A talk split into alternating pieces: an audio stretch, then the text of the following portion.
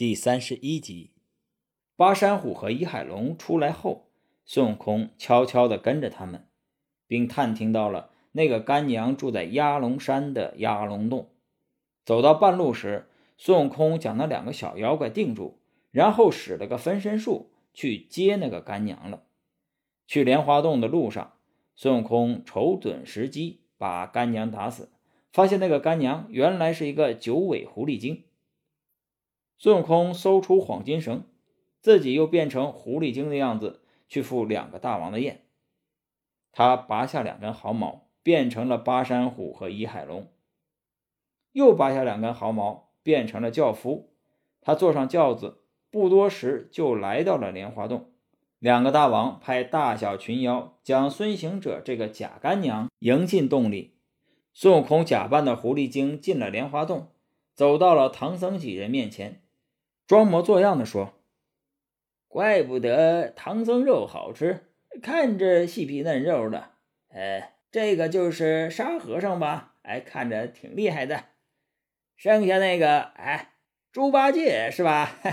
哎，看着肥头大耳的。”狐狸精转身的时候，故意在两个大王看不见的地方掀起了裤腿，露出一个长满猴毛的腿。猪八戒被吊在梁上，看得清楚，哈哈的笑了一声。沙和尚说：“二师兄被吊着还笑得出来？”八戒答道：“咱们只怕是奶奶来了就要被蒸着煮着吃了。哎，原来来的不是奶奶，是弼马温来了。”两个大王提议蒸唐僧，孙悟空却说：“我的儿，我倒不吃唐僧的肉。”还是把那猪八戒的耳朵给我割下来当下酒菜吧。猪八戒听了，慌忙道：“哦，早温的，你来就是要吃我耳朵的，我喊出来可不好听哦。”这时，几个巡山的小妖和把门的妖怪撞进门来报告：“大王，祸事了！孙悟空杀了奶奶，假扮他来了。”妖怪闻言，拽出宝剑就朝孙悟空劈脸砍来。转身，只见满洞红光，好一个大圣，将身形一晃，预先逃走了。孙悟空自称是孙行者，在洞外挑战。金角大王提议放唐僧师徒西去，银角大王不肯，出洞来与孙悟空大战了三十回合，不分胜负。孙悟空抛出黄金绳，捆住了银角大王，可那魔头有紧绳咒，也有松绳咒，于是得以脱身。然后他又念紧绳咒，捆住了孙悟空，并从孙悟空身上搜出了红葫芦和玉净瓶。金角大王见抓住了孙悟空，十分的高兴，忙叫小妖怪准备酒宴，一来给自己的贤弟庆功，二来准备吃唐僧肉。孙悟空被妖怪绑进洞里之后，和唐僧、猪八戒、沙和尚被关在一起。他们本来以为啊，这次死定了。孙悟空却安慰他们，让他们不用担心，自己有办法逃出去。他先想办法摸摸两个妖怪的底细，把他们抓住，然后再来救他们三个。说完，孙悟空忙拔出一根毫毛，变成钢锉，把黄金绳给锯断。他又拔根毫毛，变成了一个捆着的假孙悟空，真身却奔出妖洞，化名者行孙，又在洞前挑战。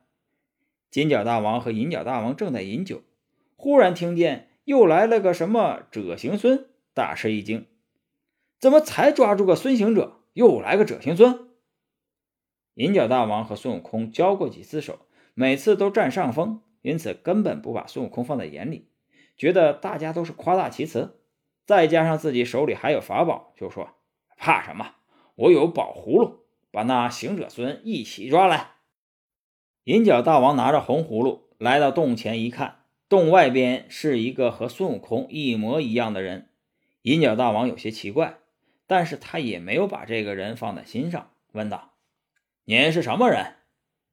孙悟空答道：“我是孙行者的弟弟，者行孙，快把我哥哥和唐僧给放了，不然我把你碎尸万段。”银角大王说：“我喊你一声，你若敢答应，我就把唐僧师徒放了。”孙悟空心想。我真名叫孙行者，假名字叫者行孙。真名字会被葫芦装进去，假名字应该不会吧？于是他说：“啊，别说答应一声，就是答应一千声，我也敢。”银角大王拿着宝葫芦，对准孙悟空喊了一声“者行孙”，孙悟空刚答应，立即就被吸到了葫芦里去。孙悟空刚开始不知道那宝贝的厉害，一时大意，被吸进了葫芦。过了一会儿，他觉得万分难过，浑身上下的毛呀都要化了。孙悟空正以为自己要栽在这里的时候，忽然摸到自己后脑勺上有三根毫毛，很坚硬，没有化。他想起来，这是观音菩萨当初给他的三根保命毫毛。孙悟空大喜，急忙拔出一根毫毛护住自己。然后等待时机。银角大王将孙悟空吸进葫芦之后，就回到洞府去了。金角大王对银角大王说：“咱们先喝酒，等把这行孙化了，咱们再揭开盖子看看。”金角大王和银角大王喝光酒，才揭开盖子。孙悟空忙变成一只小飞虫飞了出来。两个妖怪没有注意到那只虫子，他们往葫芦里一看，发现者行孙没了。还以为他已经被葫芦化成血水了呢。其实呀，孙悟空从葫芦里飞出来，打了个滚儿，又变成那个唤作倚海龙的小妖，也就是原来被派去请老奶奶的两个小妖中的一个。他为两个大王斟酒，趁机把葫芦塞入衣袖里，拔根毫毛变成一模一样的假葫芦，递给了银角大王。那魔头也不看真假，一把接过了宝贝。孙悟空偷了红葫芦，又来到洞口挑衅。孙悟空对小妖说：“啊，快去通报，说行者孙来了。”金角大王听说又来了个行者孙，大惊道：“黄金绳捆着个孙行者，葫芦里装着个者行孙，怎么又来了个行者孙？”银角大王说：“怕啥？这葫芦能装一千个人，让我把行者孙再装进葫芦。”说完。银角大王就拿葫芦走出山洞。银角大王说：“行者孙，我叫你一声，你敢不敢答应？”孙悟空说：“啊，别说一声，你叫一千声，我敢答应一万声。”银角大王将葫芦底儿朝天，口朝地，喊了一声“行者孙”。可是孙悟空答应之后，却没有被葫芦吸进去。银角大王很吃惊，不知道是怎么回事啊。孙悟空哈哈大笑，拿出一个葫芦，这个葫芦。和银角大王手里的一模一样。银角大王见孙悟空手里也拿着葫芦，感到很奇怪，就问孙悟空从哪儿弄来的。孙悟空反问银角大王，银角大王说：“我这个葫芦是开天辟地的时候，太上老君从一根仙藤上摘下来的。”孙悟空对银角大王说：“那差不多，我也是从那个上面摘的。当时仙藤上有两个葫芦，太上老君只摘了一个。”剩下一个，但是我这个葫芦是公的，你那个是母的，母的见了公的就不灵了。银角大王不信，又拿着葫芦喊了几声，可是始终没有反应。孙悟空拿出宝葫芦，喊了一声“银角大王”，银角大王一下子就被吸进葫芦里去了。金角大王听说银角大王被吸到葫芦里去了，悲痛欲绝。猪八戒嘲笑金角大王。金角大王正要把猪八戒给蒸着吃了，小妖怪回禀道：“行者孙又在外面叫阵呢。”金角大王连忙拿了几样宝贝去战孙悟空。金角大王和几百个小妖把孙悟空团团围住。孙悟空拔根毫毛嚼碎后喷出去，喊了一声“变”，变成无数个孙悟空，把小妖打得死的死，逃的逃。金角大王慌了，想要逃走，但是不管他逃到哪里。孙悟空都能正好堵在他的面前。正当孙悟空拿出紫金葫芦，准备将金角大王也收进葫芦里时，太上老君赶过来了，说道：“大圣，手下留情啊！”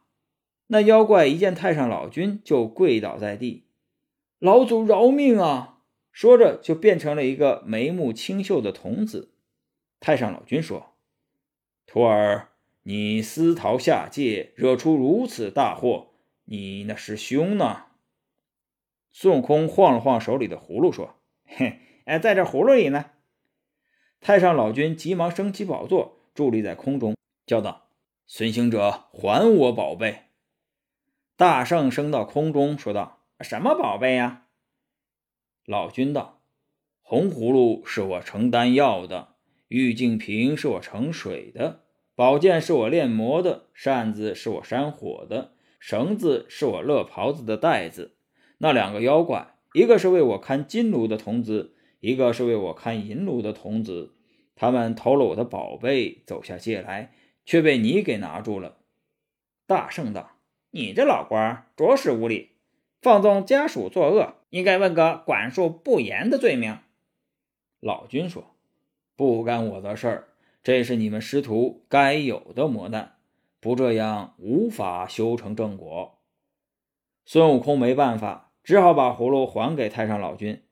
太上老君揭开葫芦，里面喷出一股仙气。太上老君用手一指，那仙气变成了一个童子。太上老君又收回了其他宝贝，带着两个童子回天宫去了。孙悟空解救了唐僧和两个师弟，师徒四人继续去西天取经。本集播讲完毕，感谢您的收听。